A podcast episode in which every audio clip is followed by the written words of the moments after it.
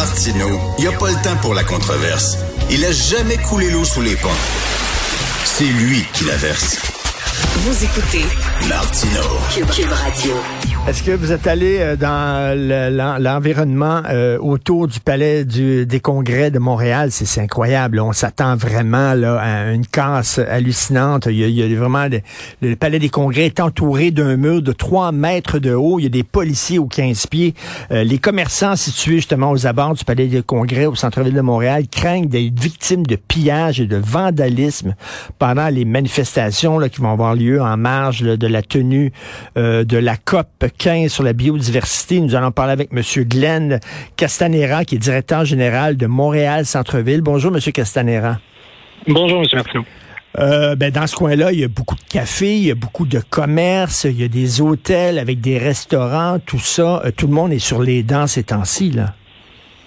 Euh, ben, en effet, je vous dirais que c'est quand même pas notre premier rodéo. Vous savez, des, des, des manifestations au centre-ville de Montréal, et on en reçoit plusieurs. Heureusement, la plupart sont, sont joyeuses. On peut penser au défilé de la Coupe Stanley ou même, pas besoin de se rendre là, au final de la Coupe Stanley l'an dernier. Mais euh, c'est- un des avantages et des avantages de- d'être un grand centre-ville. Vous savez, on n'est pas un centre d'achat. On peut pas fermer les portes, on n'est pas au 10-30, on dit rentrez pas chez nous. Là. Euh, on doit vivre avec. Heureusement, on a un service de police qui est aussi bien rodé, qui est habitué à ça. Ils nous ont déjà démontré leur capacité de, de bien contrôler les foules s'il y a débordement. C'est ça, moi, j'ai rarement vu autant de policiers dans ce coin-là. Euh, vous, M. Castanera? Euh, non plus. Il faut savoir que c'est pas un événement comme les autres. Contrairement, je prends encore une fois l'exemple de, de- des finales de la Coupe Stanley l'an dernier. C'était le SPVM à lui seul qui assurait la sécurité et c'était fait de façon, euh, je vais vous dire, excellente. Cette fois-ci, c'est un événement de calibre international. C'est- au-delà de Montréal, même du Québec. C'est l'ONU. Et, et on n'a pas vu ça au Québec euh, depuis très, très, très longtemps. Alors, euh, oui, c'est impressionnant. Euh, à moins que vous ayez vécu des, des, des événements euh, comme la, des, des COP dans d'autres villes, dans d'autres pays, euh, c'est assez rare de voir ça chez nous. Et la tenue de la COP à Montréal, ça s'est ça s'est décidé très rapidement, hein, vraiment là. Euh, C'était censé, je crois, être en Chine, puis là les gens ont dit non, ça n'a pas de sens. Fait que là, euh, Justin Trudeau a levé le bras en disant ben tiens, on, on va le faire chez nous. Euh, ça s'est organisé rapidement et euh, ils ont pas ils ont pas pris ça à la légère. Là. Euh, déjà pendant le salon du livre, les, les installations autour, la clôture autour du palais des congrès étaient déjà installées. Mhm. En effet, puis puis je vous dirais que c'est un peu là que le bas blesse. Il faut savoir, les retombées de la COP 15 à Montréal, je ne parlerai pas des retombées à l'international sur la biodiversité, ce n'est pas mon expertise. Oui, ben non. Euh, mais clairement, ça a un impact mondial. D'un point de vue strictement économique, toutefois, c'est très bénéfique pour Montréal. C'est des grandes dépenses.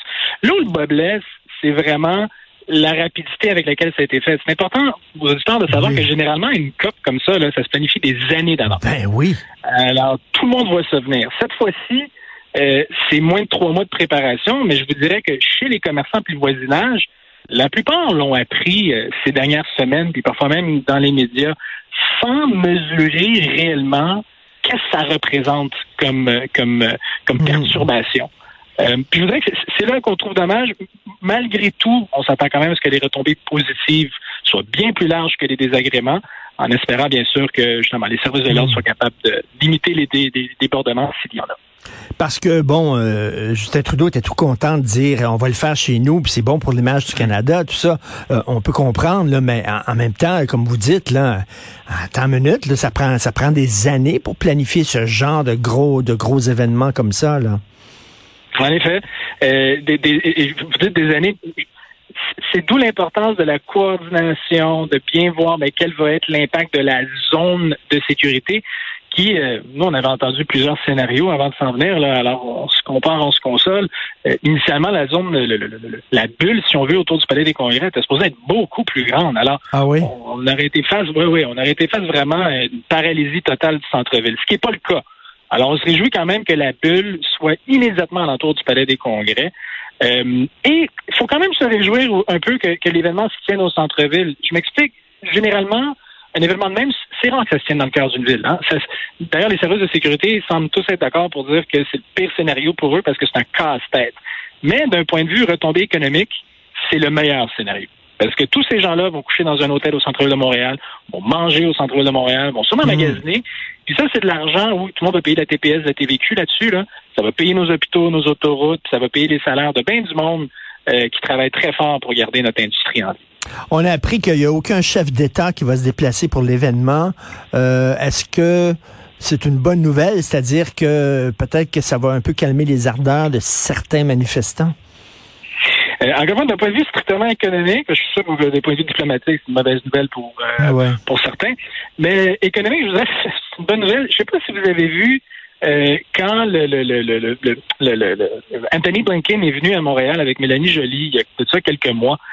on parle de deux deux grands chefs d'État qui sont pas des, ministres, là, euh, les convois que ça générait, là, c'était monstrueux. Ils sont allés au marché Jean Talon. Euh, ça l'a complètement bloqué pendant des longues minutes euh, plusieurs grands axes. Alors, on voit quand même une bonne nouvelle. S'il y a moins de chefs d'État, peut-être qu'il va y avoir moins de convois avec des centaines de véhicules qui viennent tout bloquer. Alors hmm. peut-être un peu moins de perturbations au centre-ville. Et M. Castanera, est-ce qu'il y a des, euh, des commerces qui ont décidé, je sais pas, de renforcer leur, leur protection, de mettre du contreplaqué devant leur vitrine? Euh, c'est des dépenses supplémentaires. Est-ce que ces hmm. dépenses-là vont être euh, absorbées seulement par les commerçants eux-mêmes ou vous allez recevoir de l'aide? Euh, pour le moment, les mesures prévues par les, par les commerçants, encore une fois, on est un peu habitué. La casse, il y en a déjà eu. Alors, il y a certains commerçants qui, surtout les grandes bannières, vous pouvez imaginer le téléphonie cellulaire, euh, électro électronique et, compagnie, euh, qui prennent des mesures euh, d'avance. Quand il n'y a pas encore de placard, c'est pas prévu, justement parce qu'il y a une importante présence policière. Fait que ça, ça rassure quand même plusieurs gens. Mais il y a d'autres mesures là, qui sont prises en place, comme ben, des affaires de base, là, pas laisser des, objets de valeur devant les vitrines, être présent, allumer des lumières, des choses comme ça. pour ce qui est des dépenses encourues, on s'attend à ce que les plus grands impacts négatifs soient vraiment dans les commerçants immédiatement adjacents au Palais des Congrès. Penser, entre autres, au Toqué. Euh, il y a une galerie d'art pas loin à côté aussi, euh, qui certains bureaux. Alors, c'est vraiment eux les, les, les, les, vrais perdants, si on veut, surtout ceux qui sont à l'intérieur. Euh, nous, on s'attend quand même, on ne devrait même pas avoir le demandé, j'espère que c'est déjà prévu, d'avoir une certaine forme de dédommagement. Hmm. Je ne saurais pas vous dire hmm. quelle forme, est-ce que c'est un chèque, quoi que ce soit ça peut être aussi simple que, écoutez, euh, M. Toquet lui, lui réservé quelques repas pour, pour des dignitaires. Euh, des échanges de visibilité, des choses comme ça, parce que, justement, les commerçants n'ont pas eu beaucoup de temps pour se préparer. Euh, quand on va se souvenir des années d'avance, là, on prend les mesures. C'est pas le cas. Et si vous êtes propriétaire d'un commerce et bon, il y a des manifestations, quelqu'un brise votre vitrine pour toutes sortes de raisons, est-ce que les assurances vous dédommagent? Oui, ben en fait, c'est il faut savoir, on pourrait en parler longuement, les assurances commerciales, c'est un racket euh, en ce moment. On parle beaucoup d'inflation. Si vous voyez les primes d'assurance qui sont payées par les entreprises à Montréal, au Québec aussi, là, mais surtout au centre-ville, ah, oui? c'est exorbitant. Alors, ah, ouais, plusieurs, plusieurs euh, se résignent même à ne pas avoir d'assurance parce que ça coûte trop cher. Alors, je vous dirais que c'est ça qui m'inquiète. Euh, ceux qui sont assurés, euh, je le souhaite, vont être dédommagés par les assurances, c'est ça que ça fait, euh, accompagné d'une hausse des primes, malheureusement. Ceux qui ne seraient pas adéquatement assurés, c'est beaucoup ça qui me préoccupe. mais je répète, tout réside dans la capacité des services de l'ordre de livrer la marchandise. On leur fait confiance. Ils ont en plus l'appui de la GRC et même de l'ONU, donc les casques bleus qui sont là.